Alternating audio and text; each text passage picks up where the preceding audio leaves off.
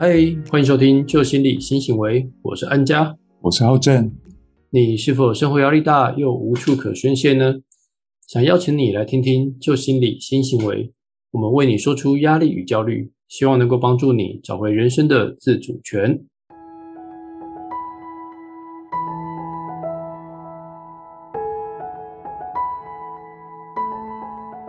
最近收到不少通心粉与听众朋友们的留言。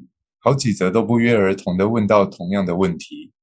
哎，等一下，通心粉，通心粉这个词是怎么来的呢？哎，可以先稍微说明一下。啊，对哈，对哦，忘了跟大家说明一下什么是通心粉哦。呃，因为我们在粉丝页哦收到了铁粉好友的讯息，主动跟我们说，因为很喜欢我们的旧心理新行为，所以想为我们的粉丝们取个团名哦。就叫做通心粉哦。他说：“为什么叫做通心粉呢？他意思是说，研究心理、通达心意的粉丝们，所以叫做通心粉。哇，所以它同时也是个谐音梗的概念呢，真的是既贴心又可爱哦。真的很可爱哦。所以欢迎大家一起来参参加我们的粉丝团，也听听我们的 podcast 哦，成为我们通心粉大家族的一员哦。”嗯，那刚刚提到有不少通心粉哦，都有这个讯息跟留言，他们呢最近都非常有默契的问到类似的问题哦。那这个问题呢，就是我们这集要讨论的主题哦，就是为什么事情呢总是会拖到最后一刻呢？嗯，不晓得听众朋友们是否也常遇到这样的状况哦，或这样的问题哦，就是无论是在工作或生活中，有些事情明明很想做，也觉得应该做。甚至于很重要，必须要去做，但是就是提不起劲来，没有办法去执行它，也没有办法一次性的把它完成哦。就每次想做的时候，就会听到内在的小恶魔就会跑出来说：“哎呀，不要急啊，还有时间呐，急着做也不会有效果啊，不如休息一下吧，或者你先放轻松，等感觉对了再开始。”那于是就跑去追剧啊，打电动啊，就把该做的事情搁置下来了。哦，听起来非常有画面哦。然后呢，我就一不小心呢，就忘了时间。一开始玩了，就玩得非常起劲了，于是一天就过去了，变成一事无成哦。那接着呢，我们人的内心呢，就开始产生这个罪恶感跟愧疚感。然后呢，又想想，哎，反正都到晚上了，我事情根本处理不完呢，那就明天再继续吧。对啊，今天没做完，明天再继续；明天没做完，再后天再继续哦。对啊，就这样子，事情就一直被拖着搁着，然后常常要拖到最后一刻，就是我们讲压线了，才愿意开始动手做。然后最后就是因为时间被压缩到很极致了，然后导致结果都不好，都不如预期，或或状况不佳哦。嗯，像这样的状况，就是面对他人期许跟自己的心中期许有落差的时候呢，就会感觉到愧疚啊，跟懊悔哦。但是呢。还是会不由自主的想要给自己的台阶下，可能就会对自己讲说：“哎呀，都是因为时间不够了，所以才怎么样怎么样怎么样。下次哦，如果只要时间够，我就可以做得更好。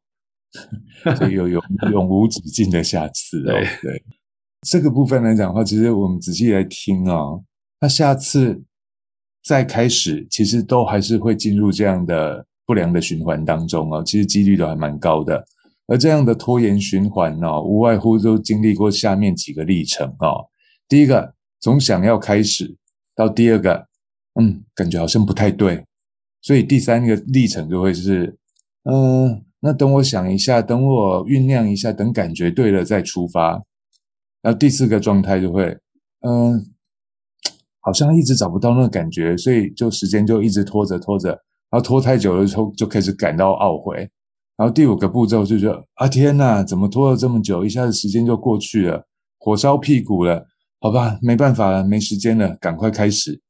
第六个，因为急急忙忙开始，所以通常产出的成果成效都不好哦。嗯。然后第七个状态就是成果成效不好就被指责啊，或没有达到预期的状态的时候，就开始怪怪谁？怪时间不太够，时间都太少。然后最后一个状态就是啊，没关系啦。这次就是当做一个教训好了，那下次我一定要重新开始，我重新做人，真的是如此。而且刚刚浩正所描述这个每一个阶段呢，其实啊，说真的，他们就是拖延的不良反应哦。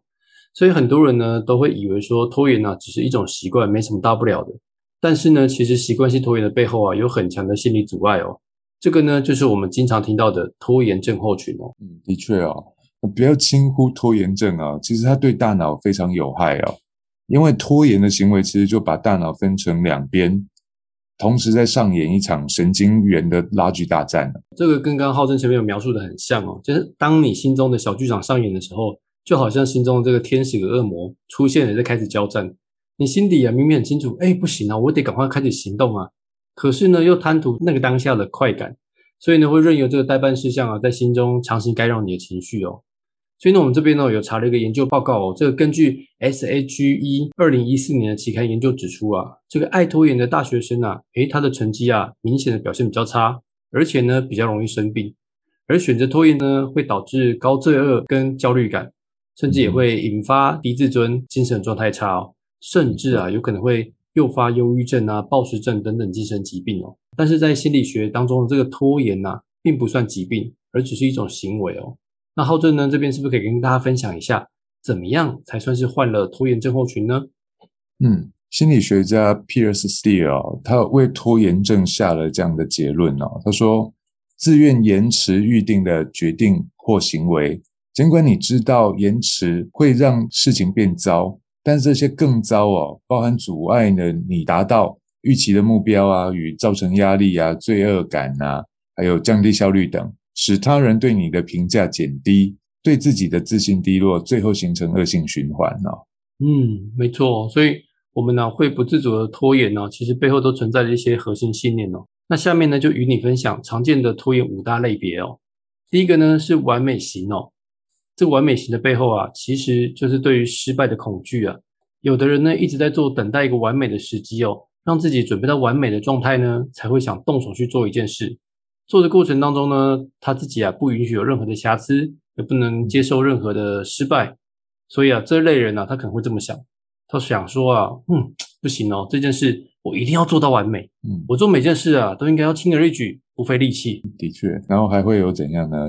如果我不能确保有好的结果，那他根本就不值得去做。嗯嗯，或者是我每次都应该做得很好。嗯，对啊，所以他们哦，其实说真的，并不是担心失败本身啊，而是担心失败之后别人对他的评价。他们担心被评价为无能、没有价值。这类人呢，往往害怕竞争，因为害怕在竞争过程当中让别人看出自己的软弱啊，跟无能。这个啊，便是在完美主义的核心信念当中全有全无的二元思维哦。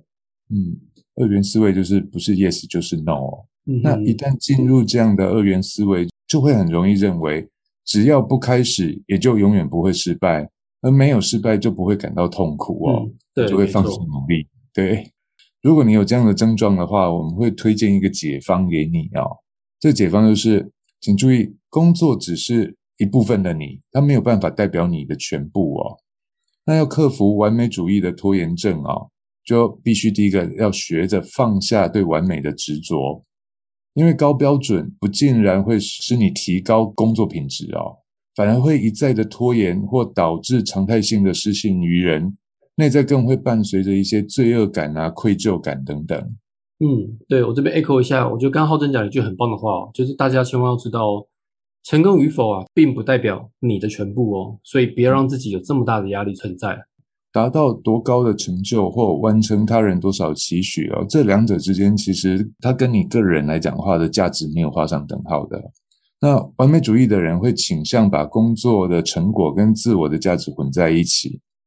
有太多的特质能代表你这个人了，比起工作成效哦，你愿意接受多少的挑战，如何待人处事。这些特质反而会更加的重要，而而不是只有看待工作的成果跟自我的价值，把它混在一起这件事上。OK，这个是我们第一种类型哦。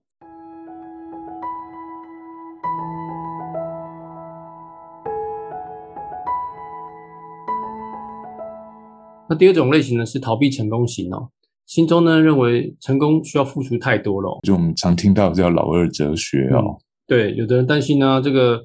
成功需要付出太多代价，远远超过他们所能够承受的程度啊！所以他致力于成功，会需要付出很多的时间、精力，还有努力，也因此会牺牲了很多休息时间哦。于是呢，他们会认为，还是啊，我现在站在原地比较舒服啊，我留在自己的舒适圈里面就好了。所以呢，他会借由这个拖延啊，来降低成功的机会，给自己一个缓冲，好让自己不陷入他人期许的压力之中，或者是尽可能不被大家所注目到。的确，那这类型的逃避成功型哦，我们会比较建议哦，给的相对应对策啊，嗯，就是叫做以终为始。我们会建议描绘清晰的蓝图哦。要战胜这样的内在心理状态哦，其实我们必须要开始学着更用更宏观的角度去看待整体的面相，使未来的愿景哦，它可以更加的立体跟鲜明，进而从空想迈向实践哦。否则都很容易用局限性的角度或者是单一的面向去看待整件事，它是对我们未来整体发展上是比较局限的哦。所以试着用转换角度的思考模式。去做某件事的时候，你对你的人生有什么样的意义嘞？然后，如果预计要达成哪些目标，从这几个角度去发想，用更长远的角度去看的时候，它会如何的去影响你的人生？如果没有这么做，又会怎么样呢？嗯哼，没有错。所以说，像其实很多人在职场啊，都会有类似这样的状况，想说我不要成功啊，我不要做基层主管，做这些压力很大的事情就没事啦。但是呢，其实你慢慢往下想了。即便如此呢，你逃了一年、两年、三年、五年之后呢，又如何呢？对不对？这些东西啊，终究会来到你身上的。所以，不如你去定义，像刚刚浩正所说的“以终为始”啊，去描绘一个清晰的蓝图哦。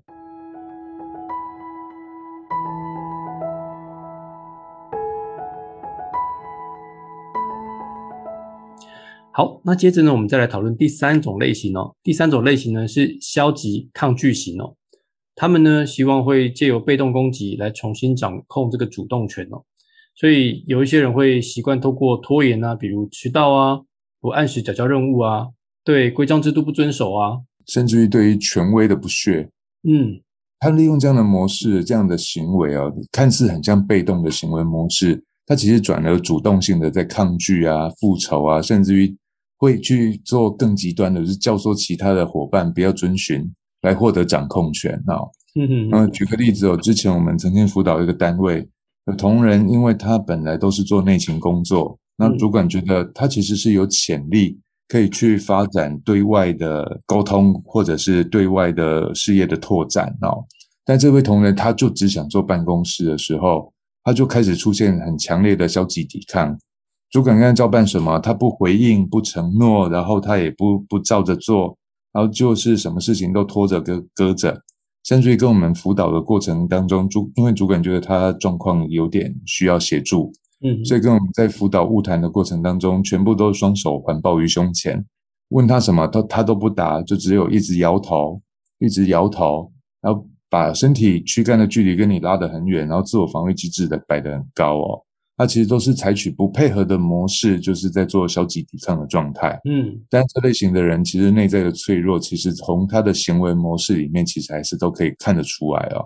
所以只要通过我们的提问呐，还有他的一些反应，其实都可以观察到他的问题的症结点。所以只要一提到他问内在的问题症结点，其实他们的防守很容易被崩解哦。这类的员工啊，他们其实背后就是因为不愿意去执行某件事情哦，所以呢，他们会用拖延来告诉你。所以，如果身为主管的话呢，我们要有所警觉哦。他们呢，在做这件事情的时候有不满的情绪啊，但是呢，由于不敢直接表达自己的不满情绪，所以采取拖延的方式来回击啊。所以，自己如果是觉察力不佳的人呢，有时候甚至连自己为何而反都不知道哦。只有，嗯，我当下感觉不好啊，我感觉有点想排斥这件事情呢。这个啊，反而变成他们一种习惯性的条件反射哦。而背后的情绪真因呢，可能连他们自己都没有觉察到哦。嗯，的确哦。所以如何解开这种状态哦？我们会蛮推荐，如果你现在陷入的就是呃要改变，你却不想改变，以消极抵抗的模式在拖延的话，我们会蛮推荐要善用所谓的恐惧清单，去打破这种被动攻击的恶性循环哦。练习用恐惧清单的模式去突破我们现在的。僵化思维，突破我现在的瓶颈跟困境哦。嗯，没错，它这个概念呢，就是，呃，我们可以提前去考虑最坏的状况。我们开始思考说，如果假设这个当下我没有采取行动的话呢，未来将会如何变化？嗯，那恐惧清单呢，大致上会分六个思考面向哦。嗯，对我这边如果有兴趣的听众啊，你们可能要做个笔记哦。对，因为内容比较多一点点，比较难听过就会记得哦。所以这部分六个面向，大概第一个，请你先列出你最害怕、恐惧或现阶段焦虑的事是什么。先去定义清楚你现在在恐惧、焦虑、害怕改变的事情是什么。接着第二个面向，害怕的事会产生什么样的结果呢？你先去预想一些最坏的状态跟状况。那第三个面向，解决问题的思维哦，我们要去思考一下，我有没有什么样的资源可以去调动，可以来解决这个问题，来可以帮忙我协助面对这个问题哦。没错。然后第四个就是补救与配套。那如果这件事情真的发生了，你害怕恐惧的事情真的发生了，你还有没有其他的补救的方法或者其他的相关的配套措施？诶那第五个，上述的恐惧你已经克服了，想象一下它能带给你什么样的好处？嗯，让自己多一点动力，想要去完成它嘛。从不同的面向角度去思考哦。嗯，那第六个，请你去思考。如果我一直用这样的消极抵抗的状态来讲的话，我什么行动都不采取，我会付出什么样的代价？我这边呢稍微补充一下，刚刚浩正长有讲到第三点啊，这个解决问题的思维啊，你要尽可能去调动你所有身边当中工作当中各式各样的资源哦。我们在学这个 NLP 的时候啊，里面有一句前提假设，很值得跟各位刚好在这边做一个补充哦。这句话是这么说的？他说每一个人呢都拥有使自己成功跟快乐的资源哦。对啊，所以其实有时候我们常常在分享过程当中都会提到一个词哦，叫做局限性信念呢。有时候呢，可能只是你把自己困在其中了，这些资源呢没有使用，它就是可惜的。而且当你使用过后呢，它说不定这些问题跟困难呢，很容易就可以迎刃而解喽。所以啊，通常我们在讲这个恐惧清单的时候呢，它呀就是一种转念的练习啊。我们要避免让自己停留在这个局限性的思维模式当中哦。嗯。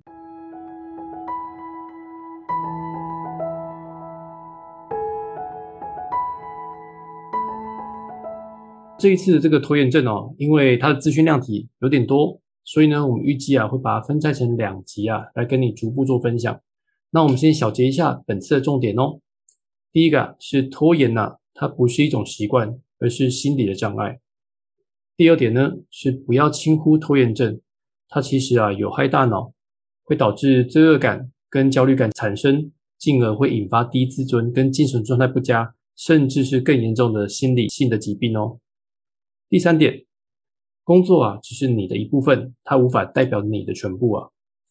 第四点重点呢是以终为始啊，要鼓励大家尽量去描绘出你清晰的蓝图，知道未来自己想往哪里走，想往哪里去的时候呢，这时候你比较有个动机跟动力去完成它哦。